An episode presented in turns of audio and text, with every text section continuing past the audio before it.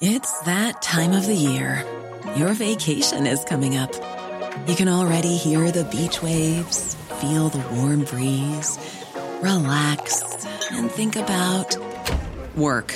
You really, really want it all to work out while you're away. Monday.com gives you and the team that peace of mind. When all work is on one platform and everyone's in sync, things just flow wherever you are. Tap the banner to go to Monday.com.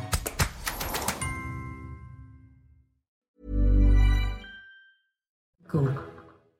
Mesdames et messieurs, bonjour à toutes et à tous. Bienvenue à vous. Bonjour Manuel Valls, ancien Premier ministre, ancien ministre de l'Intérieur. C'est votre grand rendez-vous en ce dimanche 8 mai. Et pour vous interroger ce matin, à mes côtés, Nicolas Barré, le directeur de la rédaction des Échos. Bonjour Nicolas. Bonjour Dimitri. Et Mathieu Bocoté, le penseur euh, et sociologue. Bonjour, bonjour, bonjour.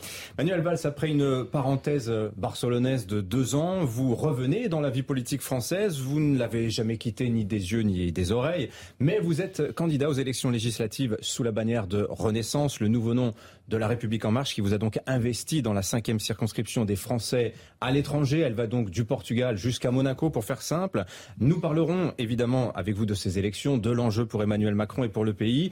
Nous évoquerons aussi la situation de la gauche et du Parti socialiste, votre ancienne famille politique, euh, qui fait donc le choix de l'alliance avec Jean-Luc Mélenchon. Et en fin d'émission, nous parlerons de la guerre que mène en Ukraine la Russie, notre ancien allié, alors que nous commémorons ce dimanche le 77e anniversaire de la victoire sur l'Allemagne nazie et la fin de la Seconde Guerre mondiale. Mais pour commencer, Manuel Valls, vous étiez présent hier à l'Elysée à la cérémonie d'investiture d'Emmanuel Macron. Il a fait le serment de léguer une planète plus vivable et une France plus forte, une société du plein emploi aussi. Alors, demain les jours heureux, quelque part, pour euh, paraphraser hein, le slogan de campagne du communiste Fabien Roussel? Non, un, vrai volontarisme. Je pense que le président de la République, euh, plus que quiconque, est conscient euh, des crises que les Français, que notre pays et d'autres pays aussi ont connues ces dernières années, des enjeux, des difficultés qui sont devant nous et puis à la fois des, angoisses, euh, des, espoirs, des peurs, euh, des colères de nos euh, compatriotes. C'est une période difficile, passionnante, mais, mais difficile. Et donc, le président de la République a raison, je crois, de placer ce second mandat sous le signe de l'action, on va y revenir, et bien sûr de la nouveauté. Justement, sous le signe de la nouveauté, peuple nouveau, dit-il, président nouveau pour quelle raison Emmanuel Macron devait-il rompre avec lui-même pour se présenter désormais sous des jours nouveaux et du président nouveau? Mais parce que la situation a profondément euh, changé. Nous avons connu une crise sanitaire euh, mondiale. Euh, L'Europe aujourd'hui connaît de nouveau euh, euh, la guerre. Le pays, la France, mais comme beaucoup d'autres sociétés occidentales, est fracturé, divisé. Et je pense que c'est la force de, ce président de la République d'être capable de se réinventer. Il l'avait dit d'ailleurs pendant la campagne. Il ne s'agit pas uniquement d'une forme de continuité banale. Euh, euh, tranquille. Non, il, il, faut, je crois, faire preuve de, de d'une capacité à, se, à se, renouveler face euh, aux, aux défis du, du, pays. Il a parlé d'une nouvelle méthode, mais honnêtement, c'est un concept quand même très flou. Pour vous, c'est quoi cette nouvelle méthode? Ça doit consister en quoi? Oui, est-ce qu'il faut y voir d'ailleurs aussi un, un, une sorte de regret du président de la République dans la manière de conduire les affaires du pays quand il parle de cette nouvelle méthode? Moi, je crois qu'il est très important, c'est de, de, reproposer, au fond, je, je traduis euh, à, à, ma manière, euh, ce que souhaite le président de la République. C'est au fond rebâtir euh, le contrat social euh, de, de, de, ce pays. Parce que. Pourquoi il est détruit? Non, vous savez, j'ai connu une période où j'étais ministre et surtout Premier ministre, où le président de la République de l'époque, François Hollande, avait indexé et même un, considéré que ça pouvait être un obstacle au fait qu'il se représente. il avait indexé l'ensemble de sa politique à la courbe de l'emploi, oui. au fait que le chômage diminue. Le chômage diminue massivement. Nous retrouvons la croissance malgré les difficultés oui. économiques, vous les connaissez bien, qui sont devant nous. Mais quand on, on fixe des priorités aussi importantes euh, sur l'école, sur la santé, sur, sur les retraites, euh, quand nous considérons qu'il faut lutter contre les inégalités, pas uniquement de revenus, elles sont une réalité, mais territoriales, euh, géographiques, sociales, générationnelles. Elles se sont exprimées à travers les, les votes, notamment du premier tour de l'élection présidentielle. Oui, il faut recoudre en permanence. Et oui, mais donc la méthode, c'est quoi? C'est parler davantage aux syndicats, aux élus locaux, ce qui n'a pas été suffisamment fait dans le premier mandat, c'est ça qu'il faut comprendre? mais, ça a été rappelé. Le président de la République, Emmanuel Macron, a dit qu'au début du, du quinquennat qui s'achève, il avait voulu aller euh, très vite. Donc oui, le, la méthode sur euh, les retraites ou sur l'école, la discussion avec euh, les partenaires sociaux, avec les élus locaux, lui-même d'ailleurs. Aucun d'entre nous ne peut se mettre à sa place. Je ne rentre pas du tout dans l'idée de la monarchie républicaine, mais c'est un fait. Euh, il, est le seul élu directement par tout le peuple. Euh, contrairement à ce qu'on dit ici, ce n'est ni Marine Le Pen, ni, Jean-Luc Mélenchon. C'est lui. Donc, c'est lui qui, qui voit, au fond, le mieux ce, rapport avec euh, les Français. Donc, son propre rapport avec euh, les Français, oui, il va évidemment le travailler. Et le deuxième élément qui me paraît essentiel, c'est en effet renouveler, refonder le contrat démocratique. Mais il faut attendre là les propositions du chef de l'État, du futur Premier ministre et de la majorité, ah notamment pour ce qui concerne les institutions, le rapport aux Français, revivre notre démocratie, parce que les fractures que j'évoquais et, l'abstention euh, importante que nous avons connue, et pas seulement à l'élection euh, présidentielle, je pense aux élections locales il y a un an et deux ans, montrent qu'il y a là, oui, une forme parfois de, rupture démocratique sur laquelle il faut être plus qu'attentif. Vous avez parlé du Premier ministre, euh, ça a été une des questions de la semaine. Comment se fait-il qu'il soit si difficile de trouver un candidat pour Matignon Est-ce que c'est lié à la vision qu'a le président de la République de la fonction, peut-être pour reprendre la manière dont Nicolas Sarkozy parlait de François Fillon? Peut-être que le Premier ministre n'est plus qu'un simple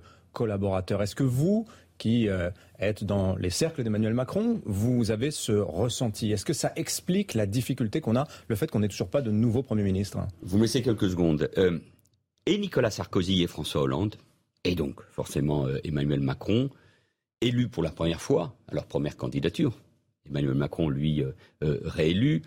des hommes plutôt jeunes, Emmanuel Macron très jeune, euh, confrontés au quinquennat, mais au fond à la, rapidité euh, de, nos sociétés euh, numérisées avec les réseaux sociaux, et surtout l'exigence des Français qui place dans le président de la République, au fond, tout. Il est à la fois celui qui décide de notre diplomatie, il est le chef de nos armées, et il doit s'occuper des problèmes quotidiens des Français. Donc, Emmanuel Macron, comme ses deux prédécesseurs, mais lui sans doute le vit également avec une très grande volonté d'efficacité, veut que ça aille vite, qu'il y ait une très grande efficacité. Il ne s'agit pas de supprimer le poste de Premier ministre, il ne s'agit pas de traiter euh, son euh, Premier ministre de collaborateur. Emmanuel Macron ne l'a jamais fait à l'égard d'Édouard Philippe euh, ou celui qui est encore aujourd'hui en place. Donc, à chaque fois, c'est l'efficacité qui doit primer. Quant à prendre le temps, moi je crois qu'il a raison.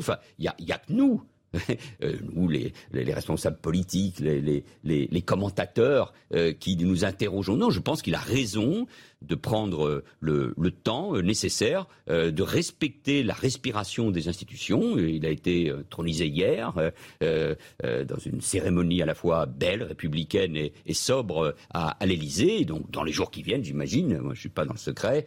et d'ailleurs j'ai remarqué que selon la belle formule de mon ami Richard Ferrand, euh, tous ceux qui parlent ne savent rien et ceux qui savent ne s'expriment pas, et à commencer par le président de la République. Donc ça viendra. Je pense que ce temps de respiration, de réflexion, de recul, d'analyse de ce qui s'est passé est important. Puis, par ailleurs, il y a aujourd'hui une cérémonie importante, demain un discours important du président de la République à Strasbourg, euh, euh, comme président de l'Union européenne, dans un contexte particulier, avec le défilé le même jour à Moscou. Alors, on sait qu'il s'agissait d'une présidentielle compliquée, c'est-à-dire avec plusieurs forces politiques, on parle désormais de la France des trois blocs et ainsi de suite. On sait que plusieurs considèrent qu'Emmanuel Macron a eu une majorité finalement pour bloquer euh, Marine Le Pen, une majorité d'adhésion peut-être un peu moins selon plusieurs. C'est un pays, la France, qui a connu de nombreux troubles, de nombreux tourments ces dernières années avec la crise des Gilets jaunes. Là, on se présente dans une situation inflation, hausse des prix et ainsi de suite. Est-ce que la France pourrait affronter dans les prochains temps une nouvelle crise des gilets jaunes? Est-ce que finalement le deuxième quinquennat sera un quinquennat gouvernable ou est-ce que la France a de telles tensions en elle qu'elle pourrait ressurgir très rapidement? D'abord, la force de l'élection d'Emmanuel Macron, parce que moi je, veux casser un certain nombre euh, d'analyses, non pas euh, les vôtres, qui me paraissent justes sur euh, les périls. Il a été élu en améliorant son score du premier tour un vote d'adhésion au premier tour. certes, il y a eu un vote utile, mais pour les autres candidats, notamment Marine Le Pen et Jean-Luc Mélenchon, également, nous le savons, vous l'avez euh, analysé.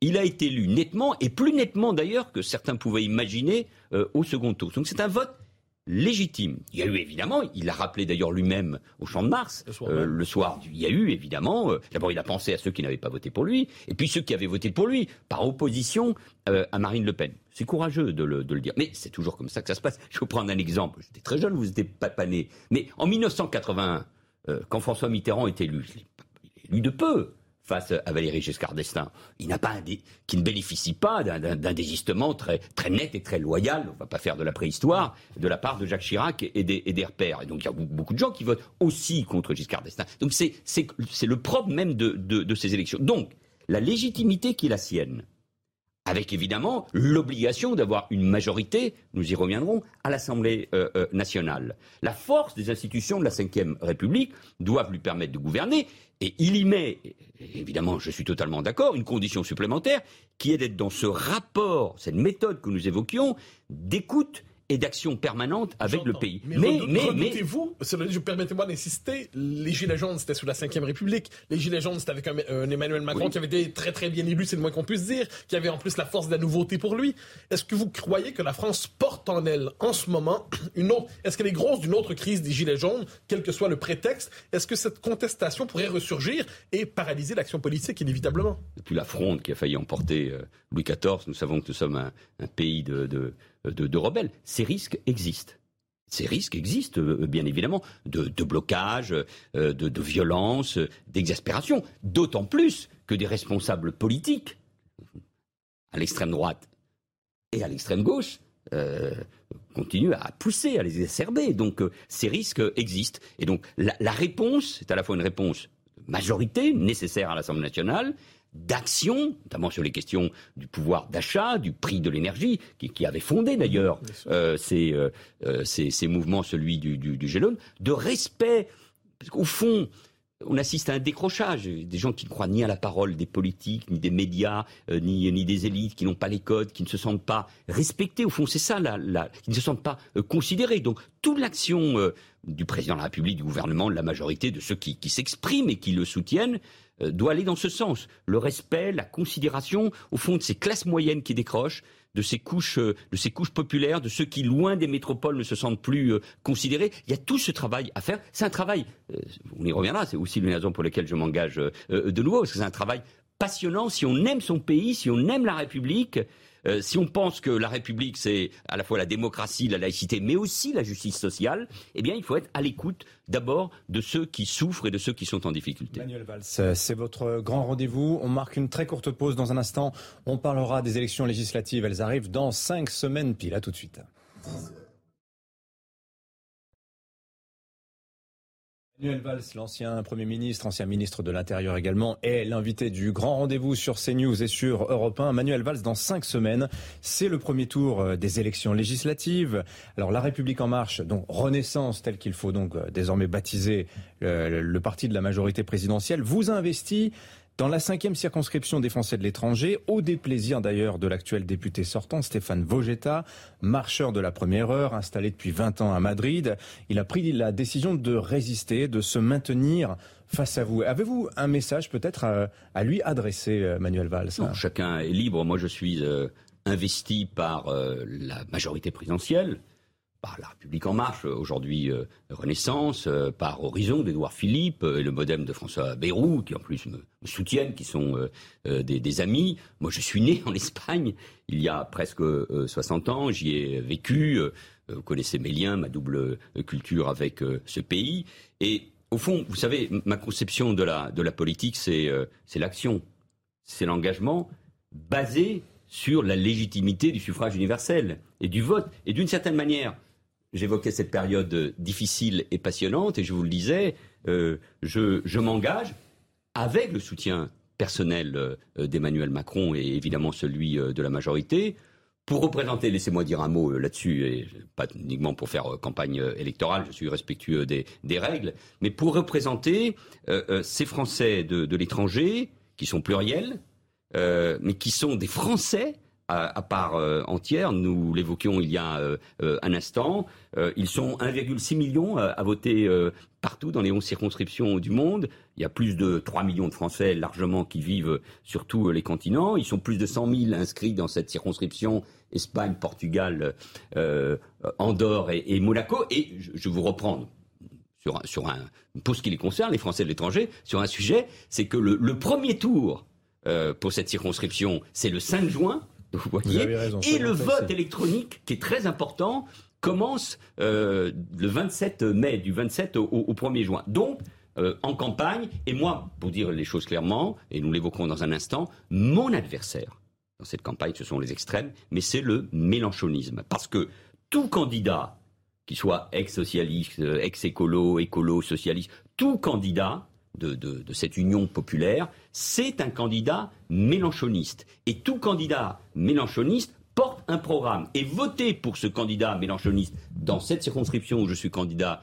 euh, ou ailleurs, c'est voter pour un candidat qui est contre l'Europe, contre l'Alliance Atlantique, qui change profondément notre diplomatie. C'est voter contre la police et la sécurité, nous l'avons encore entendu hier. C'est voter pour une autre C'est hein. voter contre le nucléaire, c'est voter donc contre la croissance et l'emploi, et c'est sortir de la culture du gouvernement. C'est ça le mélanchonisme. Il n'y a pas de nuance dans cette campagne tous les candidats de cette euh, soi-disant union populaire sont des candidats mélanchonistes pour que Jean-Luc Mélenchon soit Premier ministre et applique euh, ce programme. Alors nous y reviendrons très, très bientôt sur la question de Jean-Luc Mélenchon, mais revenons un instant sur la majorité présidentielle. Euh, Emmanuel Macron, de manière un peu amusée, disait qu'il avait, voulait créer une majorité d'extrême centre. On la formule rassemblant, dit-il, de la droite bonapartiste à la gauche social-démocrate en passant par les anciens socialistes et la droite libérale. Est-ce qu'une telle majorité est tenable sur la durée? Oui, je crois. C'est vrai que le paysage politique a, changé, a été euh, euh, bouleversé.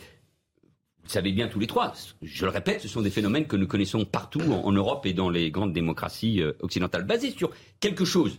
Moi, j'étais d'accord là-dessus je faisais du macronisme avant Macron.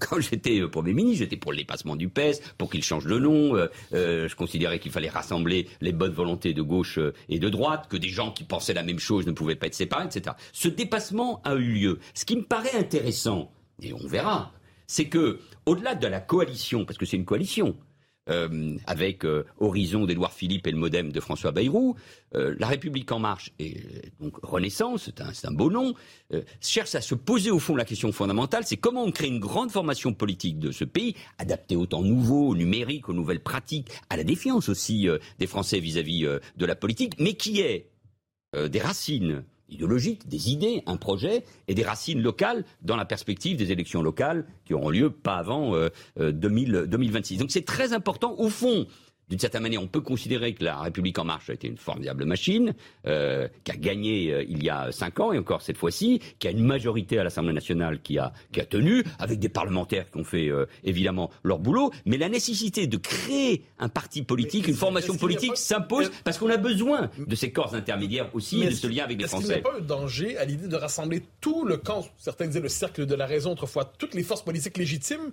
et de ne laisser à la périphérie que ce que vous appelez les extrêmes, de part dans toute démocratie il y a le principe de l'alternance. S'il n'y a que vous et les extrêmes, un jour ce sera les extrêmes. il y a ça, et il y a cette idée aussi, l'impression que le, cette confédération sera comme un parlement dans le parlement. Il y a ces deux, ces deux aspects-là de la On peut penser qu'il y aura cette fois-ci euh, de fortes oppositions euh, euh, à l'extrême droite et, à l'extrême gauche. Moi, je préfère le courage de la nuance qu'au cercle de la raison. Le courage de la nuance, c'est le titre du beau livre de Jean Bierbaum, et, et, on pourrait avoir des références qui sont Camus et, et, et Aron précisément pour envisager la manière de traiter les problèmes euh, euh, politiques. Bon, qu'est-ce qui réunit au fond cette majorité?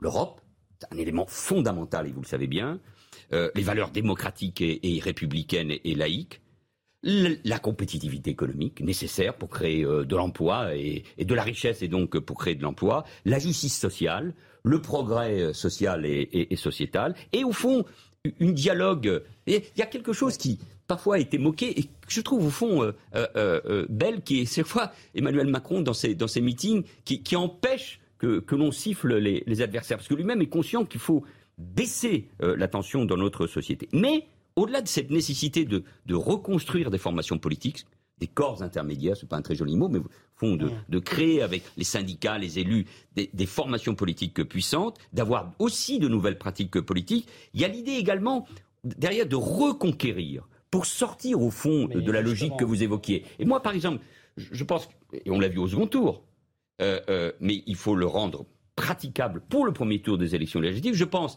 à tous ces anciens électeurs socialistes ou écologistes qui ont voté, parfois Mélenchon au premier tour, mais qui ont voté euh, pour Emmanuel Macron au second tour. Je pense à mes anciens électeurs d'Evry et de, et, de Corbeil, c'est-à-dire aussi des, gens modestes et, qui, doivent revenir et qu'on doit aider, au fond, à revenir dans le cercle de la raison dans la nuance et dans cette politique. Mais comment expliquez-vous, euh, pour les autres électeurs, ceux qui ont choisi euh, Jean-Luc Mélenchon, comment expliquez-vous cette forme de fascination euh, qu'exerce Jean-Luc Mélenchon sur vos anciens camarades de gauche Il y a, à gauche, ça a toujours été comme ça, le mythe de l'union. De l'union pour l'union. Hum. Et donc, au fond, pour tous ces électeurs désorientés, je ne parle pas déjà de tous ceux qui avaient fait le choix euh, d'Emmanuel Macron euh, dès 2017. Euh, Je n'étais pas le seul. Au-delà de Jean-Yves Le Drian ou de Bertrand Delanoë, il y avait des millions d'électeurs, ceux qui avaient voté Ségolène Royal ou François Hollande, surtout en 2012, qui avaient fait le choix d'Emmanuel Macron et qui ont refait ce choix dès le premier tour de l'élection présidentielle. Mais il y a cette fascination de l'union pour l'union. Mais dans eh toute les famille politique, Manuel Valls à droite, Éric Zemmour portait ce projet, Emmanuel Macron porte ce projet, Jean-Luc Mélenchon l'a conduit, l'a réalisé. La, différence par rapport à Éric Zemmour, c'est que, euh, soyons lucides, euh, euh, Jean-Luc Mélenchon l'a réussi en partie. C'est lui qui a incarné pour des électeurs de gauche, mais ça pas parfois chez les plus jeunes, parfois chez les plus jeunes, a incarné. Attendez, il a incarné à 22 à 22%, euh, euh, cette idée qu'il incarnait la gauche. Les conséquences politiques. La gauche et l'écologie. Les plus jeunes ont voté Mélenchon souvent pour des raisons. À euh, gauche et l'écologie, même s'il y avait. Un meilleur discours sur l'écologie. Même s'il y avait aussi, il ne faut pas les oublier, des votants pour les autres candidats de gauche, mais il est vrai, tous à moins de, 5%, mais ça fait 2 ou 3 millions d'électeurs. Mais les conséquences politiques de ce choix hmm. pour Jean-Luc Mélenchon au premier tour, il faut dire de cette manière, il faut lui reconnaître le point. La victoire, ses conséquences politiques sont majeures. Parce que pour la première fois de l'histoire de notre vie politique, euh, de la République et donc euh, mm. euh, de la gauche, la social-démocratie, la gauche du gouvernement, la gauche réformiste qui portait le cartel des gauches, le Front populaire, autour de Mendes France et bien sûr autour de François Mitterrand ou de François Hollande ou Lionel Jospin, pour la première fois, il y a une inversion et la social-démocratie... cette gauche cette gauche, la gauche, euh, les idées non, mais cette gauche social-démocrate ou cette gauche socialiste euh, est soumise euh, désormais au, mélanchonisme et c'est un changement de paradigme qui a des conséquences politiques. franchement, ce qui vient de se passer n'est pas de la responsabilité d'Emmanuel Macron, à droite ou à l'extrême droite, à gauche ou à l'extrême gauche. C'est, on va pas y venir plus, longtemps que ça, mais c'est les, les erreurs, la faiblesse. Au fond, qu'est-ce qui s'est passé? Euh, quand je suis battu. Manuel Valls, je vous propose, on marque une très courte pause et vous nous expliquez ce qu'il s'est passé pour la gauche. Avec plaisir. Je vous cite dans une tribune récente, vous disiez quand la gauche est inaudible, c'est une part de la France qui est muette. Semble-t-il, la gauche n'est plus muette, mais ça n'est peut-être pas ce qu'elle dit que vous avez envie d'entendre. Vous nous expliquez ça dans un instant. C'est la suite du grand rendez-vous sur Europe 1 et sur CNews.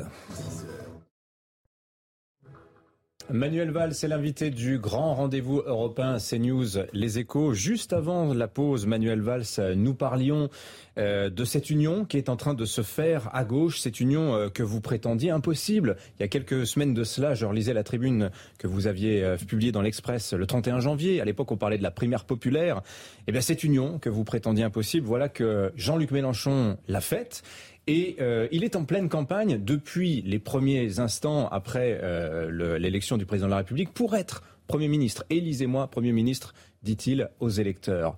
Cette campagne euh, poussée par Jean-Luc Mélenchon, qui donne effectivement l'impression d'un quasi vainqueur du scrutin présidentiel, comment l'abordez-vous? Comment regardez ça? Vous avez dit tout à l'heure, mon ennemi numéro un dans ma circonscription pour les législatives, ce sera le mélenchonisme. Oui, parce que cette union, elle se fait au fond au prix de, de quatre ruptures fondamentales, notamment pour euh, la gauche euh, réformiste. Euh, le langage, celui de la radicalité, de, l'insoumission, une rupture avec l'Europe et nos grandes alliances, notamment l'alliance atlantique. Et donc imaginez ce que cela représenterait une victoire aux législatives en termes d'affaiblissement pour la France et de ça voudrait dire un Frexit et de, division. Non, ça voudrait dire un affaiblissement parce que dans le cas d'une cohabitation, vous me faites rentrer là dans cette euh, hypothèse, mais vous voyez bien ce que cela veut dire. Mais il faut le dire parce qu'il faut toujours prendre. Mais est-elle impossible cette hypothèse d'une cohabitation En démocratie, rien n'est impossible. Ce sont les Français qui décide. Et donc il faut. C'est une force politique redoutable. Il faut, il faut que chacun. Je regarde les sondages, je connais les analyses euh, euh, politiques, euh, mais nous savons qu'une force peut toujours gagner des élections. Et donc il faut éclairer les Français.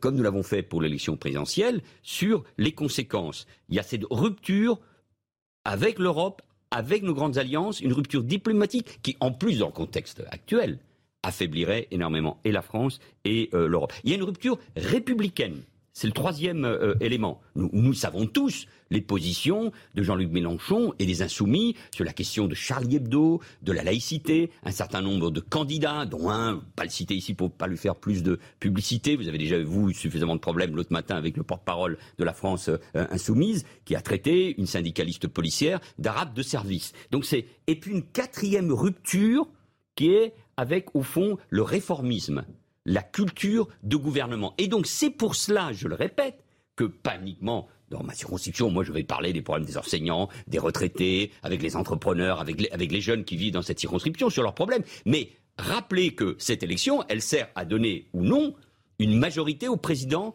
euh, de la République. Et que, de la même manière qu'il y a euh, l'extrême droite, il y a cette extrême gauche, ce mélanchonisme, avec ces ruptures que je viens d'évoquer. Donc, vous avez vu les sondages, Manuel Valls. Vous avez une majorité de Français, près de 2 sur 3, qui souhaitent qu'Emmanuel Macron n'ait pas de majorité euh, au soir du second tour des législatives. moi, je pense que les Français sont cohérents. Comment vous interprétez ce résultat Non, on sort de l'élection présidentielle, mais les, les, Français sont cohérents et, je me battrai, nous nous battrons, et je pense qu'ils le feront ainsi, ils donneront une majorité au président de la République pour poursuivre son action, mais avec euh, la méthode, l'écoute que nous évoquions tout à l'heure. Mais je veux insister sur cette, euh, sur cette, rupture. Nous savons d'ailleurs ce que le Front National, le Rassemblement National pourrait représenter en termes de programme. Mais à partir du moment où Jean-Luc Mélenchon dit si nous gagnons, c'est moi, dit-il, le Premier ministre. Et d'ailleurs, tous les candidats, qu'ils soient socialistes ou écologistes, et ils sont peu nombreux, seront soumis à la France insoumise, qui porte bien son nom.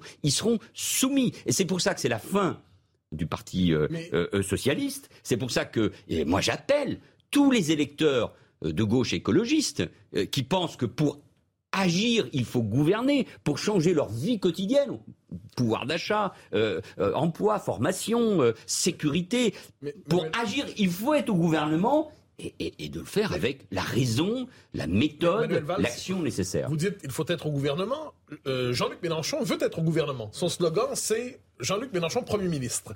On sait que dans la Ve République, est-ce qu'on en sait, le Premier ministre ne se choisit pas ici. Est-ce que pour vous, c'est une rupture avec l'usage et l'esprit de la Ve République, cette prétention à se présenter comme le candidat Premier ministre? Il les institutions, mais il faut reconnaître, euh, s'il y avait une majorité euh, euh, différente de celle portée par Renaissance, le Modem et Horizon, qu'elle soit à droite ou à l'extrême droite ou à gauche, ou le président de la République, logiquement, appelle, nous l'avons vu avec François Mitterrand à deux reprises, avec Jacques Chirac en 1980, appelle le chef le leader. C'est-à-dire, au moins, écoutez, la politique parfois. ça ne vous choque pas comme formule bah, Il tord un peu.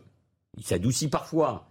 D'autres fois, il retrouve ce ton euh, euh, parfois un peu factieux. Mais euh, comme il entraîne pas seulement sa formation politique, mais d'autres formations, dont celle qui a été la mienne pendant des années et qui surtout a gouverné et qui a accompli de grandes choses et de grandes réformes pour le pays, l'affaire est sérieuse. Donc moi, je, je le prends, Jean-Luc Mélenchon, parce que je le connais, au sérieux, au-delà du comportement et de la violence des mots. C'est une rupture profonde avec ce que nous sommes et ce qu'est la France. Il la revendique d'ailleurs, cette rupture. Donc moi, je le prends au sérieux. Donc la rupture des mots, la rupture diplomatique européenne, la rupture républicaine et, la, rupture par rapport à, l'action gouvernementale, euh, c'est une rupture dangereuse et c'est ça le méléchanisme. Et tous les candidats qui sont sous étiquette, quelle que soit la circonscription, portent cette rupture et c'est pour ça qu'il faut les battre. Vous parlez de rupture euh, républicaine notamment. Euh, Laurent Wauquiez euh, a dit qu'il couperait les subventions de sa région à la ville de Grenoble si son maire persiste à autoriser le burkini dans les piscines municipales. À la place de Laurent Wauquiez, vous prendriez la même décision? Moi, je ne suis pas à la place de Laurent Wauquiez. Ça me semble, honnêtement, un peu exagéré. Je ne suis même pas sûr que juridiquement, euh, ça soit euh, possible, d'autant plus qu'il s'agit de financement euh, croisé. Mais, au fond, ce, débat que, je connais, j'en connais toutes les saveurs et, tous les pièges. Mais le débat sur le Burkini, dans euh, les piscines, à l'initiative du maire écologiste euh, Piolle, qui soutient évidemment cette union, cette alliance qu'on vient d'évoquer, illustre, illustre parfaitement euh, ce que j'évoquais, c'est-à-dire la rupture républicaine. Et donc, à la majorité présidentielle de porter ça a été rappelé encore hier par le chef de l'État, à porter la République, la laïcité, euh, euh, en apaisant la société. Mais il est évident que là, c'est une nouvelle manifestation de, cette gauche, de cet islamo-gauchisme, de cette gauche, de cette dérive, on l'a appelé par tous les mots, qui me paraît dangereuse et qui a, fait que j'avais parlé des gauches irréconciliables. et je continue de penser que c'est juste et que précisément ceux qui veulent gouverner et changer la société tous ces électeurs de gauche, ces élus sociodémocrates, parce qu'il n'y a pas de troisième voie possible. On ne peut pas construire un PS à la place du PS ou à côté. Ce que propose Carole Delga, par exemple. qui, est courageuse, et qui est une présidente de région, et a pris des positions courageuses dans cette affaire-là. Mais, au fond, vous savez, celui qui a exprimé les choses de la manière la plus, la plus nette, comme je l'avais fait il y a euh, cinq ans, euh, c'est mon ami Bernard Cazeneuve.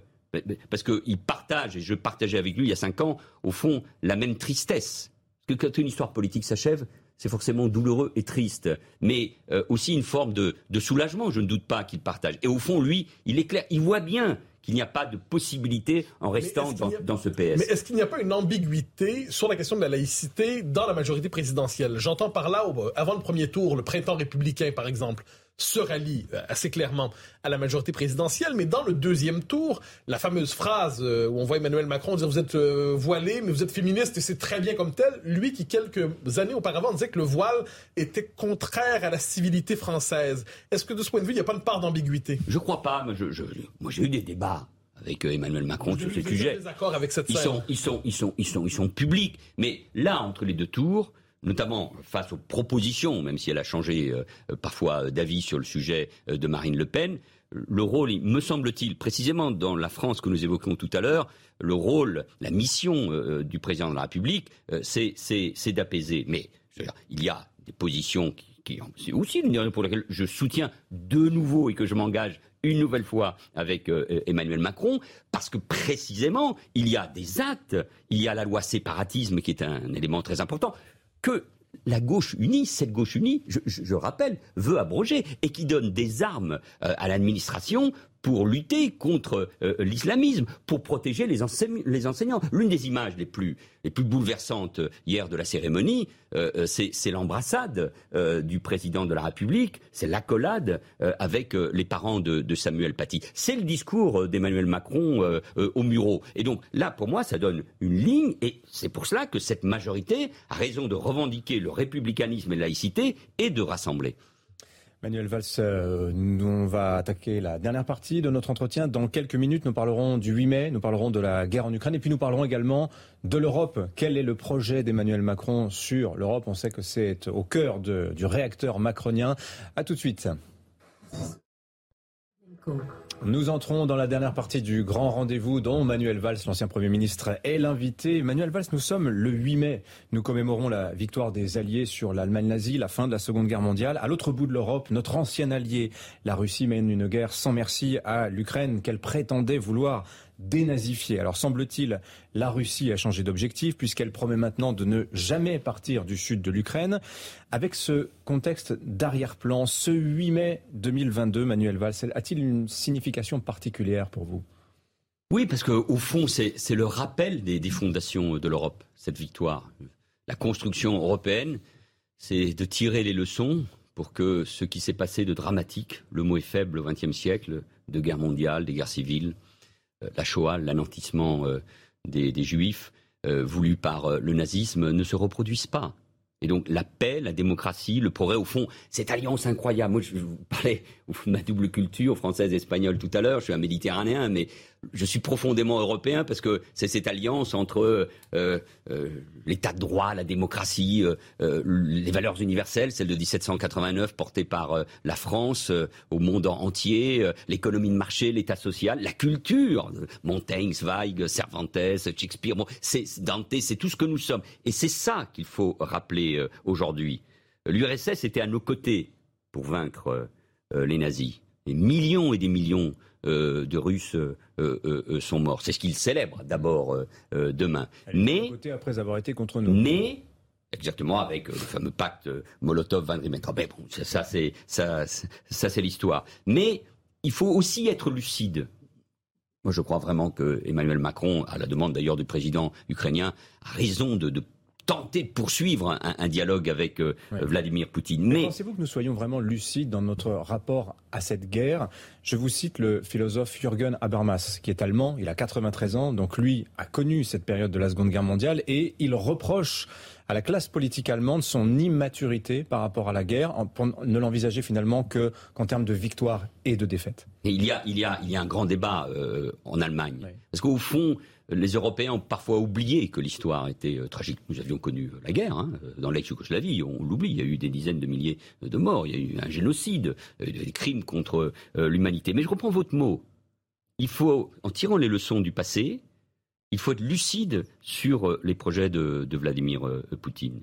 Et, ces projets, ils ont toujours été explicités, notamment dans, un texte euh, l'été dernier.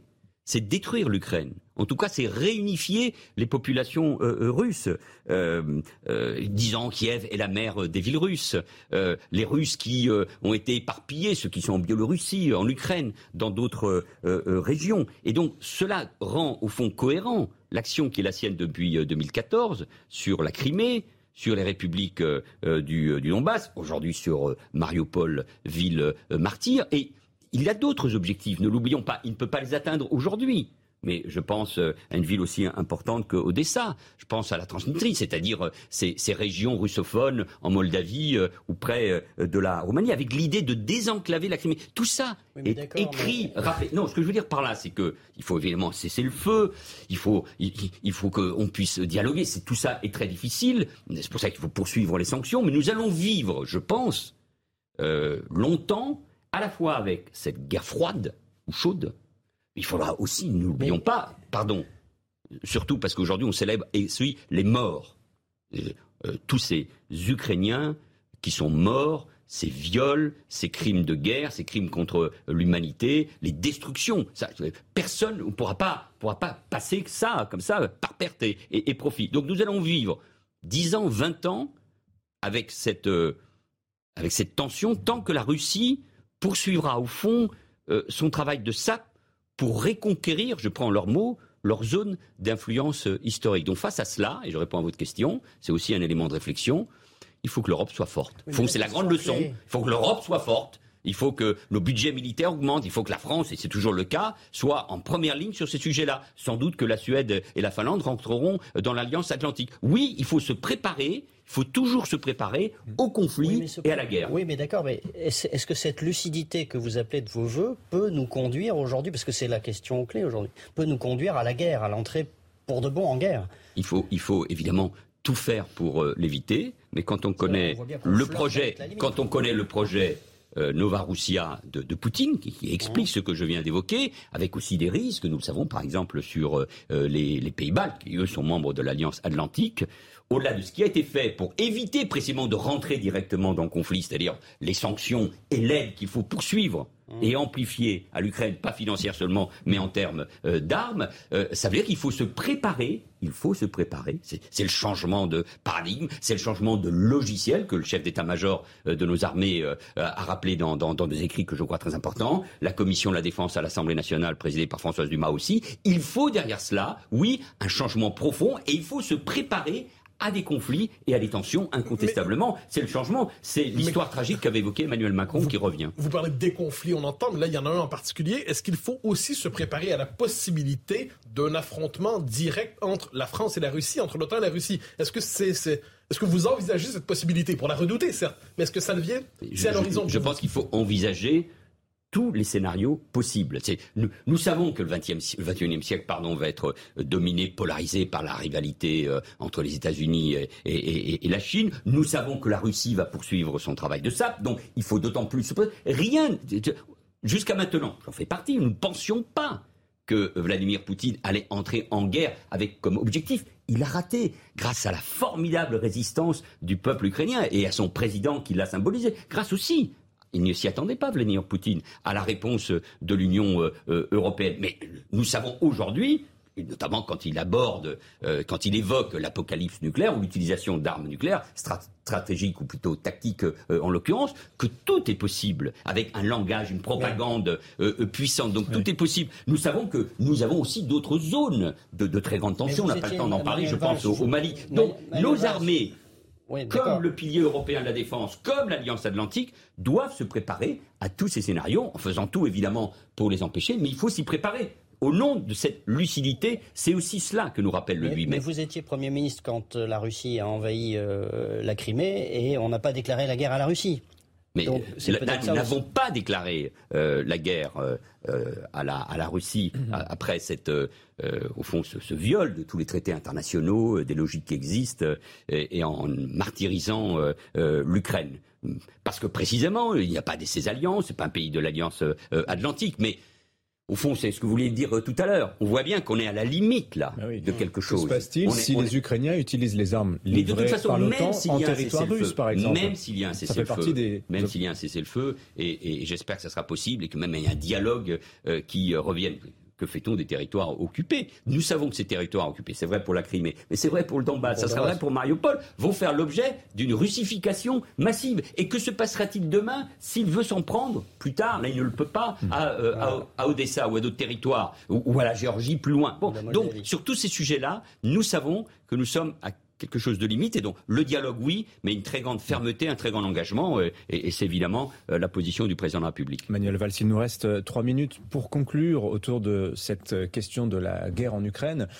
on dit que l'Europe se construit toujours par les crises et que cette guerre en Ukraine, peut-être, est en train de propulser l'Union européenne dans une nouvelle ère.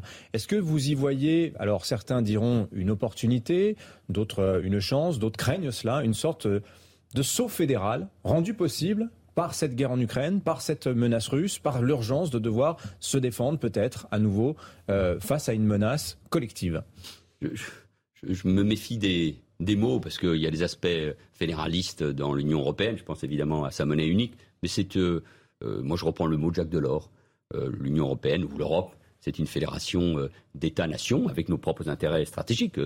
Seule la France, dans le cadre de l'Union européenne, a euh, l'usage de sa propre euh, dissuasion nucléaire. Mais euh, la crise économique que nous avons connue à la fin des années 2000, la crise sanitaire, évidemment la crise ukrainienne, la guerre, je crois que c'est le mot qui est plus juste, nous oblige à un sursaut c'est une chance. C'est pour ça que c'est cette majorité présidentielle qui incarne vraiment cette, cette Europe et, ce sursaut. Mais du coup, il y a des débats, vous l'avez évoqué, euh, euh, en Allemagne. nous avons besoin du couple franco-allemand pour faire avancer l'Europe. Mais il est en train de se passer quelque chose. Pourquoi il y a cette réaction vis-à-vis de l'Ukraine? C'est parce que nous sommes la même civilisation, la même culture, mais aussi les mêmes valeurs, la même démocratie. Loin de moi l'idée de rejeter la Russie. Au contraire. Mais aujourd'hui, elle a fait un autre choix pas les Russes, Vladimir Poutine. Et donc, fort de cette civilisation que nous incarnons, ben, une civilisation, elle se défend. Elle se défend par un État, par une économie, par des moyens financiers. Nous l'avons vu au moment de la crise sanitaire. Rappelez-vous au début, hein, l'Europe est finie, euh, c'est l'Asie qui a gagné, la Chine va dominer le monde. Je ne vais pas commenter les problèmes internes aujourd'hui euh, de la Chine sur euh, la gestion de la, pandémie. L'Europe est de retour, mais ne peut pas être un slogan. Il faut que derrière, et c'est toute l'action euh, de la France, je crois, euh, qui euh, l'incarne, il faut en effet cette puissance, cette protection autour de nos valeurs, mais en étant lucide et conscient des défis que nous avons devant nous. C'est aussi pour ça que je m'engage pleinement de nouveau dans cette vie politique. Merci beaucoup, Manuel Valls, d'avoir été l'invité du grand rendez-vous. Merci, messieurs. Euh, Mathieu Bocoté, Nicolas Barré des Échos. Dans un instant sur Europe 1, vous allez retrouver Laurent Mariotte et puis sur CNews, nous parlions de la cérémonie de commémoration du 8 mai 1945. Et bien cette cérémonie, vous allez pouvoir la suivre en direct. Excellente journée. Quant à moi, je vous retrouve demain matin 6h30 sur l'antenne d'Europe 1. Bonne journée.